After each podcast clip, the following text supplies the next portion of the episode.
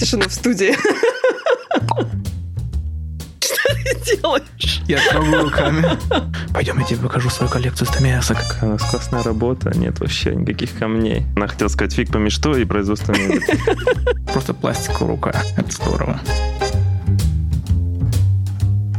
Привет, друзья! Это подкаст «Анатомия дела». Здесь мы по-прежнему говорим про самые разные профессии. И сегодня поговорим про такое очень практичное занятие, в процессе которого однозначно можно получать удовольствие от того, что ты делаешь, но самое главное, можно увидеть результат этого прекрасного труда на практике. Это дело называется производство мебели, плотницкие работы, столярное дело. В общем, сегодня с ребятами обсудим, в чем же разница в этом во всем. И обсудим это с международными экспертами по компетенциям столярное дело и производство мебели Виталием Бондаренко и Николаем Голиковым. Ребята, привет. Как настроение? Привет. Здорово. Хорошо, да? Привет, отлично. Отлично. Ну, смотрите, дерево было с нами примерно всегда. Если даже подумать так, то, наверное, все было на самом деле наоборот. Дерево уже было, да, а нас еще не было. Если верить теории эволюции, вот этому всему. Но мне почему-то, когда я готовилась к подкасту, вспомнился стих Маяковского. Никогда этот подкаст не начинался со стиха буквально, но тут мне это прям почему-то показалось в тему. Я сейчас даже этот кусочек зачитаю. У меня растут года, будет и 17. Где работать мне тогда, чем заниматься? Нужные работники, столеры и плотники. Сработать мебель мудрено. Сначала мы берем бревно и пилим доски, длинные и плоские. Эти доски вот так зажимает стол верстак. От работы пила раскалилась до бела. Из-под пилки сыплются опилки. Рубанок в руки. Работа другая. Сучки, закорюки рубанком строгаем. Хороши стружки, желтые игрушки. А если нужен шар нам, круглый очень, на станке токарном круглое точим. Готовим понемножку, то ящик, то ножку. Сделали вот столько стульев и столиков. Дальше не буду, стих длинный, но первый вопрос у меня будет, что-то вообще изменилось с 1928 года? Или все еще вот рубанок, и вот это все процесс выглядит, в общем, похоже? Ну, в основном не изменилось. Просто это дополнилось новыми станками, новыми технологиями, новым оборудованием. Но точно так же на первом курсе ребята приходят к нам и учатся работать рубанками, пилками, лобзиками. На токарном станке мы также обучаем их. Слушай, я думала, на токарном это что-то с металлом связано. Нет, не Есть обязательно? токарная по металлу станок, есть токарный по дереву. Все то, что цилиндрическое и из дерева, это сделано на токарном станке. Окей. Давайте тогда еще разберемся с понятийным аппаратом. Плотник, столер, краснодеревщик, мебельщик — это все одно и то же или это все чуть-чуть про разное? Плотники делают большие конструкции. У них достаточно большие соединения, очень много работы с чертежом, и все их соединения изготавливаются гораздо легче, по моему мнению, чем у даже столеров и у мебельщиков. Ну и они делают какие-то беседки, большие конструкции, крыши. Дальше идут столеры, которые делают все окна и двери, лестницы также они могут делать. Вообще любой из этих специалистов, если он хороший деревообработчик, то он может сделать все, что угодно из дерева. Вот ты все можешь сделать из дерева? Я могу все сделать из дерева, да.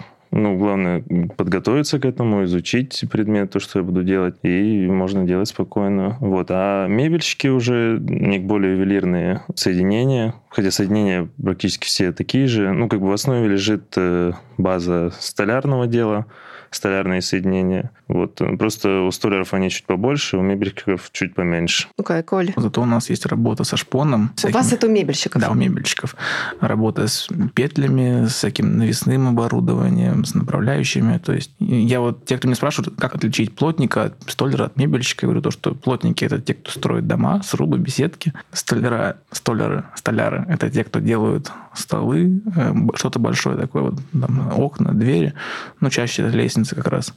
А мебельщики – это тот, кто, как Виталик сказал уже, да, ювелирка, которые могут сделать маленькую шкатулочку, которая Кольцо? будет сиять как, Колье. как колье, да. А если маленький стол? Столер может сделать как стол, как большой, так и маленький. Так Мебельщик стол. точно так же может сделать как маленькую какую-то штучку, так и может большую. Разницы вообще никакой нету. Как вообще попали в профессию? У вас это одинаково произошло? Похожая история? Или Я по-разному? думаю, абсолютно разные. Окей, Коль, ты как попал? У нас абсолютно разные истории, тем они интересней, потому что, мне кажется, вообще нет никакого шаблона, по которому ты вот, если будешь следовать, попадешь в мебельщики.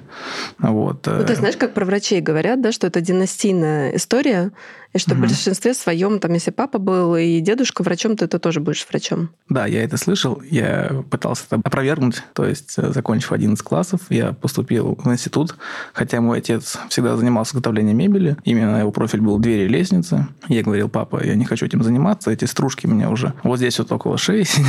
Вот. Я буду дизайнером. Хотя я ему с детства помогал, да, то есть он меня брал с собой лет шести, наверное, на работу. После 11 класса я поступил в институт на дизайнера мебели в Строгановку. Но на втором курсе мне предложили поучаствовать в таком модном движении WorldSkills, потому что, говорят, ну, у тебя папа же занимается мебелью, у тебя, наверное, из группы лучше, чем у всех получится, потому что ты хотя бы что-то знаешь. И это же как-то передается на генетическом уровне? Ну, они на это надеялись. Вот. Но я попробовал, мне стало очень здорово получаться. Мне прям понравилось то, что в WorldSkills требовалось не просто изготовить хорошо предмет, а нужно было быстро, качественно изготовить. И это больше было как про спорт. То есть ты прям секундомером стоишь, работаешь. Мне настолько все затянуло, что через три месяца уже я попал в основной состав сборной и поехал на чемпионат мира в Абу-Даби. И дальше вся вот эта моя история затянулась. Я еще раз поучаствовал в качестве участника на чемпионате Европы, взял бронзовую медаль, первую в нашей компетенции, потом два года отработал тренером, и вот сейчас уже полтора года являюсь международным экспертом в своей профессии. Недавно был такой случай, мы с папой делали заказ совместный. Вот это прям что-то было для новое, потому что я уже, когда попал в WorldSkills, я уже как-то отстранился от него, и вот это была моя история со скиллсом, папа также продолжилась дальше его история с дверьми и лестницами. Вот, и мы вместе собирали четыре лестницы больших. И когда мы приехали на объект, вот, я знал, что большой объем работы, да, там порядка, наверное, полтора-два месяца мы будем это все монтировать. И первый день я говорю, пап, давай мы вместо того, чтобы вот в пакетах там сортировать эти саморезики, болтики, гаечки, мы сейчас возьмем фанеру, сделаем себе импровизированные верстаки, рабочие места, все разложим по полочкам и потом будем работать. Он был сначала очень против, вот, он весь день ходил, вроде он мне помогал, но при этом говорил, вот, мы могли уже собрать там первую ступеньку, мы могли уже там это сделать, мы это уже могли сделать. И вот так вот прям до вечера он ходил и очень сетовал по поводу того, что у него вы все еще работа, организуете процесс, Работа да, стоит, того, да, работать. уже нужно начинать, а вот мы ничего не делаем. Но по итогу так, ему понравилось, что мы все-таки потом, на следующие дни, он понял, насколько это круто, то, что не надо ничего искать, ты все подписано, все лежит на своих местах. По итогу мы заказ закончили на две недели раньше, чем планировали. Он просто был в шоке, и по итогу он ко мне подошел, обнял и сказал, блин, говорит, мне было очень приятно работать с таким мастером. Я сейчас рассказываю, у меня эмоции захлестывают, потому что на самом деле это, наверное, ну, самое большое достижение мое. Ну, э, медали не считаются. А когда тебе папа, который был краснодеревщик, для тебя оказался какой-то прям уровень, и он тебе говорит, что мне было приятно работать с таким мастером, это прям здорово. Но опять же, организация рабочего места это, да, это, это прям очень важно. А это комбайн. В Строгановке учили распределять все и раскладывать по местам, потому что это функционально, да, то есть дизайн это тоже идет от функционала в основном, чтобы все удобно было, чтобы все было под рукой, эргономика. А Skills научил быстро работать и организовывать рабочее место для скорости. Если соединить, то получится, в принципе, идеально рабочее место. Кайф. Виталий, у тебя тоже папа краснодеревщик? Нет, у меня папа не краснодеревщик, вообще никак не связан с деревом. Я, закончив свои 11 классов, у меня была очень верующая семья, религиозная. И мама очень хотела, чтобы я поступил в семинарию.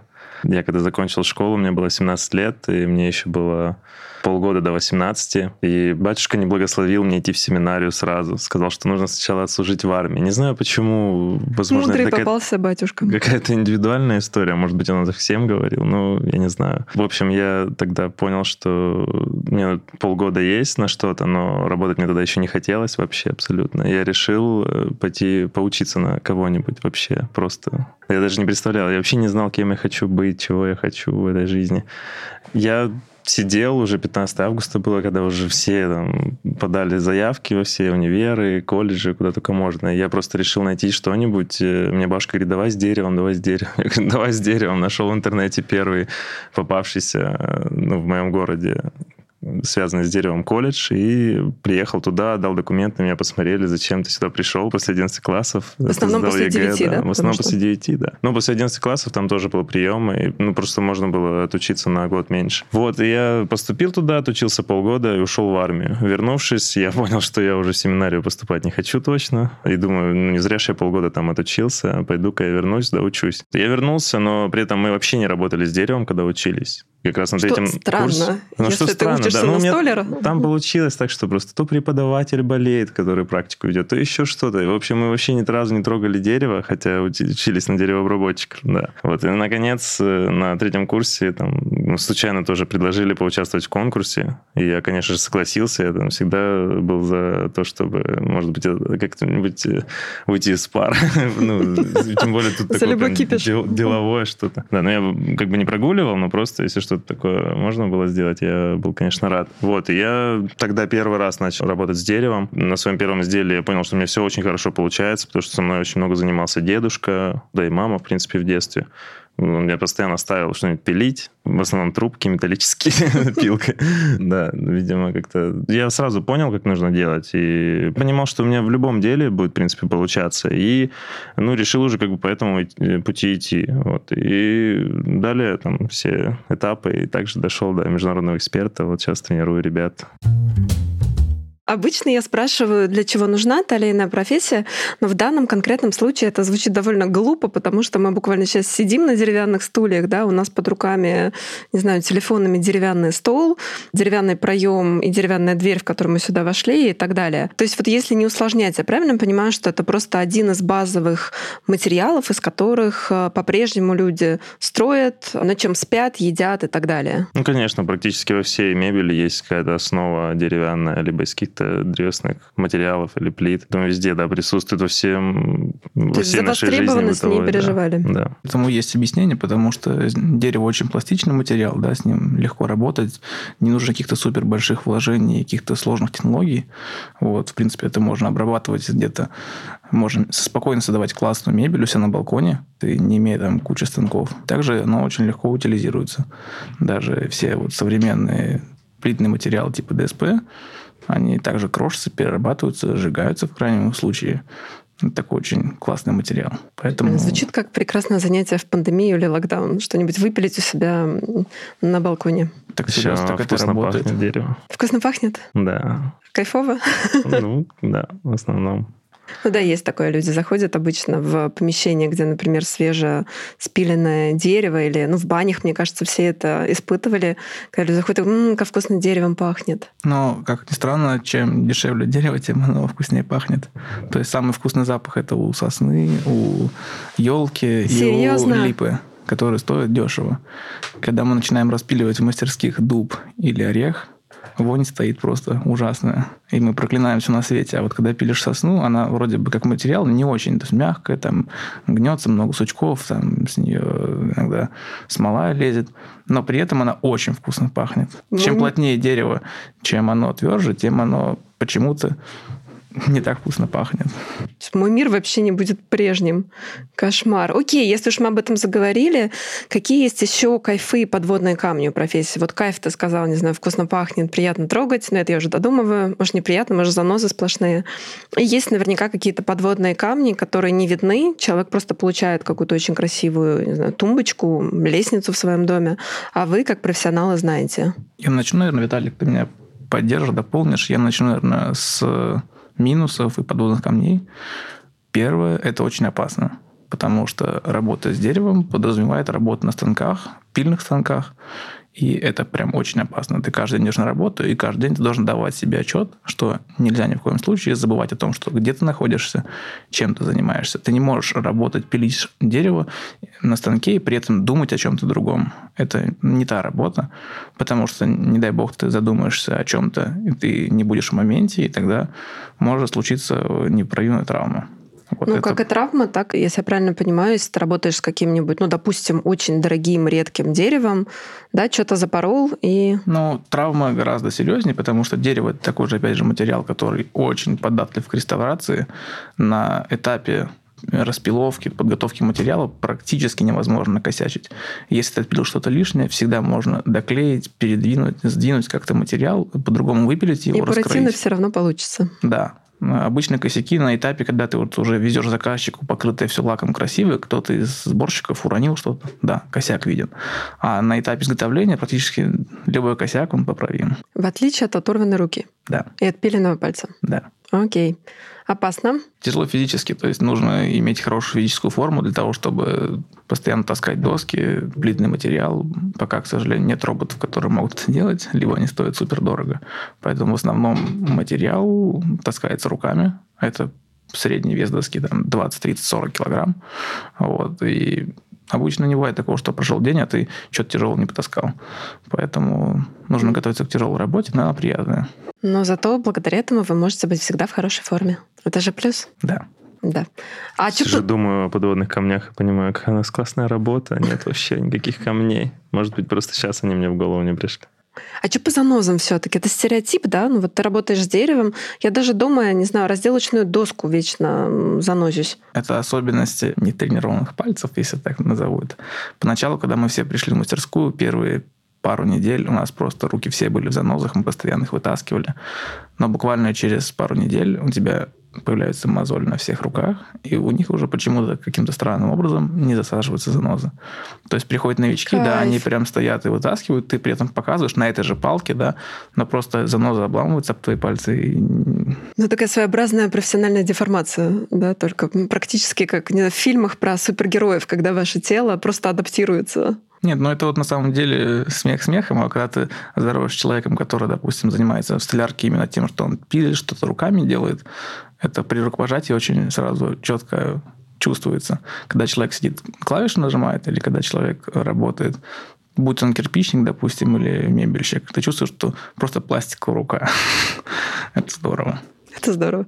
Что по кайфам тогда, Виталий? Ну, очень приятно, когда ты берешь просто кусок дерево необработанный, и из него ты можешь получить просто что-то очень красивое, очень приятное, также то, что приятно потрогать, приятно видеть э, в своем интерьере, там, где, где бы то ни было.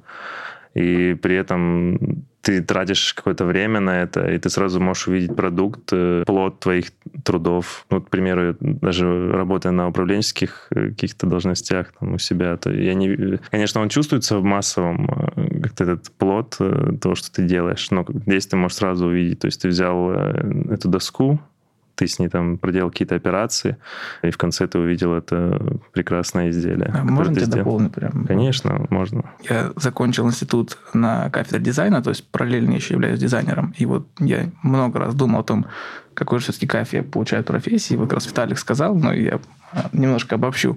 Наша профессия, что столер, что мебельщик, она позволяет тебя почувствовать творцом. В, прям, в прямом смысле слова, потому что я считаю, что столер, что мебельщик должны немножко уметь рисовать, как-то визуализировать свои идеи. И если ты можешь нарисовать картинку заказчику, допустим, вот, вот такой стол я тебе могу сделать. Ты рисуешь картинку.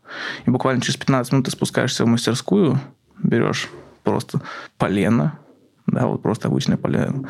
Ты знаешь, как из этого полена сделать речки, досочки, через 20 минут у тебя появляются эти речки, досочки из этого полена, и буквально еще там через пару часов у тебя появляется то изделие, которое ты нарисовал. Это прям очень здорово и дорого стоит, когда ты можешь взять свою идею, нарисовать ее, полностью понимая весь цех, процесс, все как э, идет, и вот на глазах у людей прям взять и воплотить, может быть, кого-то мечту в жизнь. То есть вот быть творцом – это вот наша профессия, прям то, что вот держит, несмотря на то, что опасно, там, сложно физически, не всегда выгодно там бывает, там, сейчас материал подорожал, там, ну, куча всяких своих ограничений и проблем. Но когда ты видишь эти восторженные глаза, что вот была картинка, и вот она, готовое изделие, которое не отличается. Да? То есть есть проблемы, когда дизайнер рисует красивую картинку, а мастер потом не может это воплотить. И у заказчика, у потребителя есть диссонанс. То, что он видит картинку красивую, по факту видит ну, что-то слепленное из пластилина. Вот. А если ты мастер, если ты профессионал, то ты можешь сделать именно из картинки реальное изделие, которое не будет отличаться, может, даже будет лучше. Когда вы, например, путешествуете, ну или, в принципе, оказываетесь в каком-то новом пространстве, во-вторых, если у вас какая-то вот эта профдеформация, когда вы сразу, не знаю, сидите в кафе, но видите там, не знаю, изъяны стола, за которым кушаете и так далее. А если через призму путешествия, я подумала, что даже если не говорить про какие-то места типа Кижи, да, где ну, все сделано из дерева, да, там много веков назад, какое-то потрясающее ювелирное совершенно дело, но почти всегда там это какие-то изразцы, какой-нибудь там плес, то где угодно, да, в общем, ты видишь, можешь видеть исторические классные изделия из дерева, которым там 100, 200, 300 лет. Есть какое-то ощущение солидаризации вот с мастерами тех времен? Какие-то такие флешбеки накрывают? Нет, как люди это делали? Приходят ли? Интересно ли об этом думать? Буквально две недели назад был в Кижах, и для меня это прям было вау. Первый раз был? Да, первый раз там я был. Я до этого видел только на картинках, знал, а тут я воочию смог все это увидеть, потрогать. Сразу скажу, что про деформация у меня была была в несколько этапов. Первый этап был, когда я был участником, я куда бы ни пришел, я все трогал, и я сразу искал везде косяки. И сидел такой довольный, что вот я могу сделать лучше. Тут косяк, тут трещина, тут что-то расклеилось. И я искал только косяки. Но прошел какой-то этап, наверное, я просто повзрослел. Э, я начинаю оценивать не косяки, а проделанный труд, который был сделан. И я прекрасно понимаю, сколько потратили время даже на то, чтобы сделать в ресторан 20 или 40 или 50 одинаковых столов – да, потому что мы обычно делаем что-то единичное, один-два столика. И один-два столика можно сделать идеальные, потому что у них есть время, там, силы, желание. А вот попробую сделать я 50 столиков, не факт, что я сделал бы 50 так же классно, как вот они. Поэтому, когда об этом думаешь, э, профдеформация, да, ты, конечно же, оцениваешь все, что есть вокруг, но критически вот это вот мышление, оно потихонечку переходит на другой план, ты начинаешь замечать какие-то технические моменты, как это сделано, и восхищаться этим. Когда я был в Кижах, я нафоткал просто себе кучу галереи, потому что сейчас как раз на тренировках у ребят мы будем делать изделия с учетом некоторых соединений, которые изготавливались нашими предками.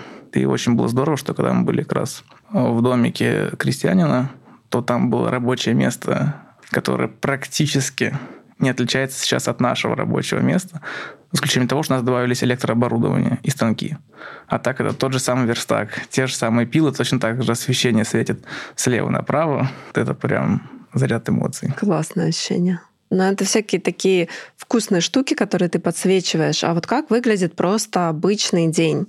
Вот вы утром просыпаетесь, пьете кофе, а в 6 утра встаете, в 8, в 10, в час дня. В зависимости от того, сколько лег. А во обычно, обычно? Но обычно стараюсь, конечно, лечь там до 11-12 часов, чтобы встать около 7 или 8 часов утра. С утра в идеале, конечно, сделать зарядку какую-то, либо пробежаться. Пробежка такой тоже достаточно хороший мотивационный на день э, предмет, после которого ты чувствуешь себя очень свежо, и также, так как ты должен быть очень сильным, э, тебя укрепляет с утра, и ты уже можешь спокойно, при, при этом у тебя голова включается, и ты можешь спокойно начать работать э, сразу же, как только придешь. Ну, ты приходишь, здороваешься со всеми своими коллегами, готовишь свое рабочее место. Обычно я все планирую на каждый день с вечера, ну, либо там на несколько дней, и выполняешь работу какую-то по плану. Ну, тут обычно разные очень изделия. То есть тут же нет такого, что мы делаем какую-то серийку, и у тебя каждый день одно и то же. То есть ты приходишь, и каждый раз ты что-то новое делаешь. Вот этим, конечно, еще очень классно наша профессия. Но при этом у вас же есть еще педагогическая, скажем так, компонента да, в вашей работе. То есть вы преподаете там в колледжах, в Строгановке. Это по типу деятельности же отличается, собственно, от изготовления изделий. Вам нужно... Вы вообще с маленькими детьми работаете, я не знаю, со студентами. Со студентами программе. То есть они по возрасту от вас на самом деле не сильно отличаются? Нет, ну первый курс это уже 15-16 лет. Не, сильно отличаются, сорян, да. Да, уже помладше, да. Но мы воспитываем новых специалистов. Это чуть сложнее, чем работать просто с мастерами, которых ты пригласил себе на работу на тот или иной там заказ. Ты здесь должен научить, разжевать, показать. Это прям вот похоже на первый класс в школе, когда учат детей читать. Но очень здорово, что ты их можешь научить тому, они приходят без каких-то знаний. Это прям здорово. Потому что Чистый гораздо... лист. Да, потому что когда приходит мастер, который работал в одной школе по определенной технологии там 30 лет, его переучить или что-то ему вдолбить в голову, ну просто нереально.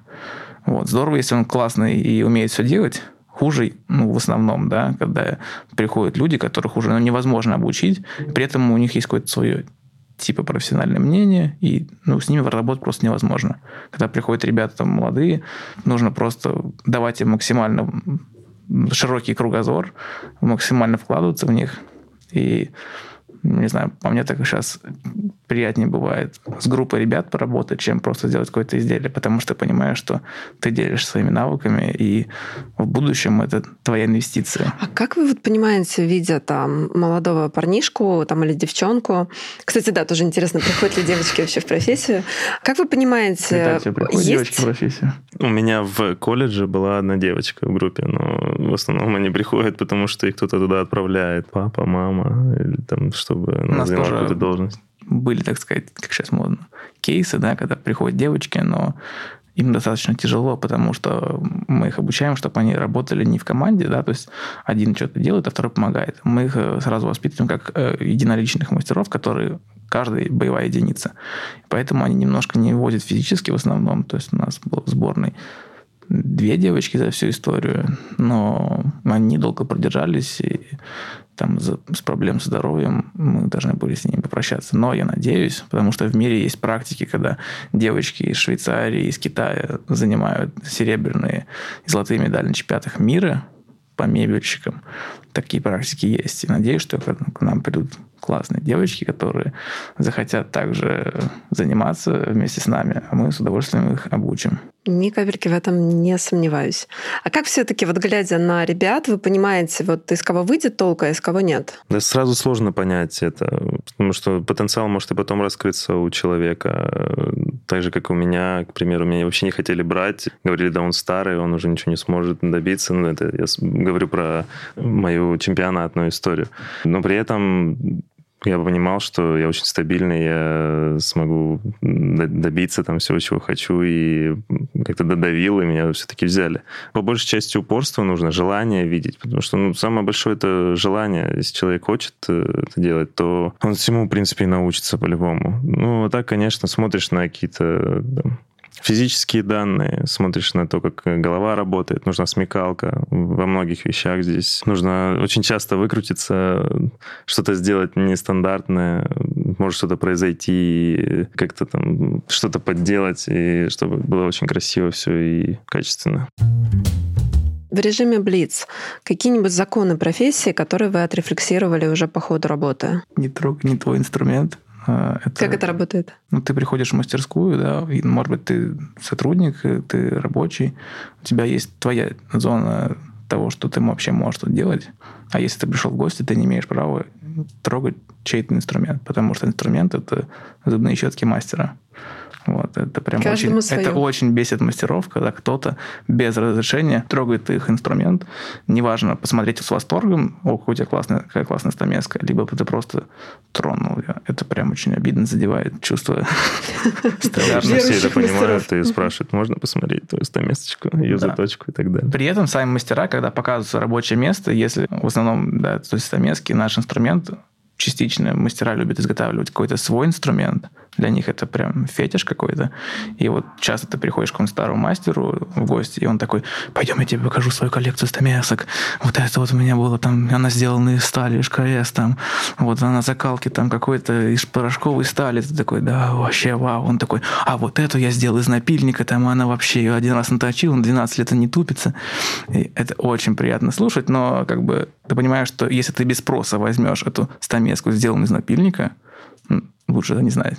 Приходит в голову какой-нибудь фильм, где классно показали мастерство изготовления мебели? Когда смотреть фильм, когда работать надо? А? Ну, в пандемию, не знаю, когда закрыли все в мастерские. мы лестницы монтировали. Едешь в метро, читаешь книгу. Ну, книжек, кстати, много. Всякие основы столярного дела. Книжки перевыпускаются, но основная часть там реально вот Советского Союза осталась. Например? Основа столярного дела. Она так и называется. Продается в Рубанков.нет, точно так же стоит прям при входе. Талмуд тут такой. Хороший? Библия Столлера, книжек много. Окей. Okay. Крайний вопрос, к чему все идет? Как будет выглядеть столярное дело и изготовление мебели через 10, 15, 20 лет? Вообще все так же будет, да, судя по тому, что вот мы едем в Кижи и, в общем, видим рабочее место, которое не сильно отличается от текущего? Или все таки что-то будет чуть другое? Бро, что думаешь? Я думаю, что некоторые материалы заменят дерево что-то типа пластика, который будет достаточно экологичный, ну и также, чтобы не сильно много вырубались деревья, то, что это наш кислород нашей планеты. Вот. Но в целом, я думаю, что все, в принципе, так и останется, так же, как и сто лет назад было. То есть э, сейчас добавились только какие-то станки, какие-то улучшенные технологии, того, как делали, но при этом все равно многие мастера работают так же, как было. Ну, это еще зависит от их уровня материального. Какой-то мастер, он может делать гораздо лучше, чем даже человек на станках все сделает. Поэтому я думаю, что не сильно изменится в течение там, 10-15 лет. Виталий, с тобой полностью согласен, но я думаю, что еще помимо классных материалов, каких-то экологичных, пластиков, полимеров, добавятся новые технологии, гаджеты, сенсоры, какие-то двигающиеся всякие элементы, умная мебель. Уже лет 10 все про нее говорят и пишут, что вот приходишь домой, к тебе подъезжает тумбочка, куда нужно положить свои ботиночки, потом начать на свое место, подъезжать шкаф, куда нужно повесить верхнюю одежду. Но как бы 100% будет мебель, какую мы сейчас ее видим, представляем во всех проявлениях. Просто, возможно, будут опции с коннектом к телефону, с Алисой и всякими классными приложухами. Но нужно понимать, что чем больше электроники да, в мебели, то в какой-то момент непредвиденной ситуации как с этим работать. Если у тебя все дверцы на кухне открываются при помощи Алисы, в какой-то момент у тебя произошел сбой, то ну, как ты будешь кушать? То есть нужно понимать, что в принципе достанется точно так же, возможно, просто напичкается дополнительными опциями, будет реально какие-то другие материалы, минимизация дерева 100%, ну и красивый функциональный дизайн. Слушай, вот. вас, мне самой стало вообще обидно, что у меня по первой профессии, что я с металлом работала, а не с деревом. И думаю, нашим слушателям тоже захочется что-то попробовать самим сделать. Мне, наоборот, с металлом хочется поработать, потому что я понимаю, что сейчас с деревом все, что можно сделать, я уже попробовал. Но иногда какие-то элементы проще сделать из металла, потому что металл позволяет уменьшить сечение, и сделать что-то более изящное, но при этом крепкое. То есть почему там очень часто делают какие-то ножки, либо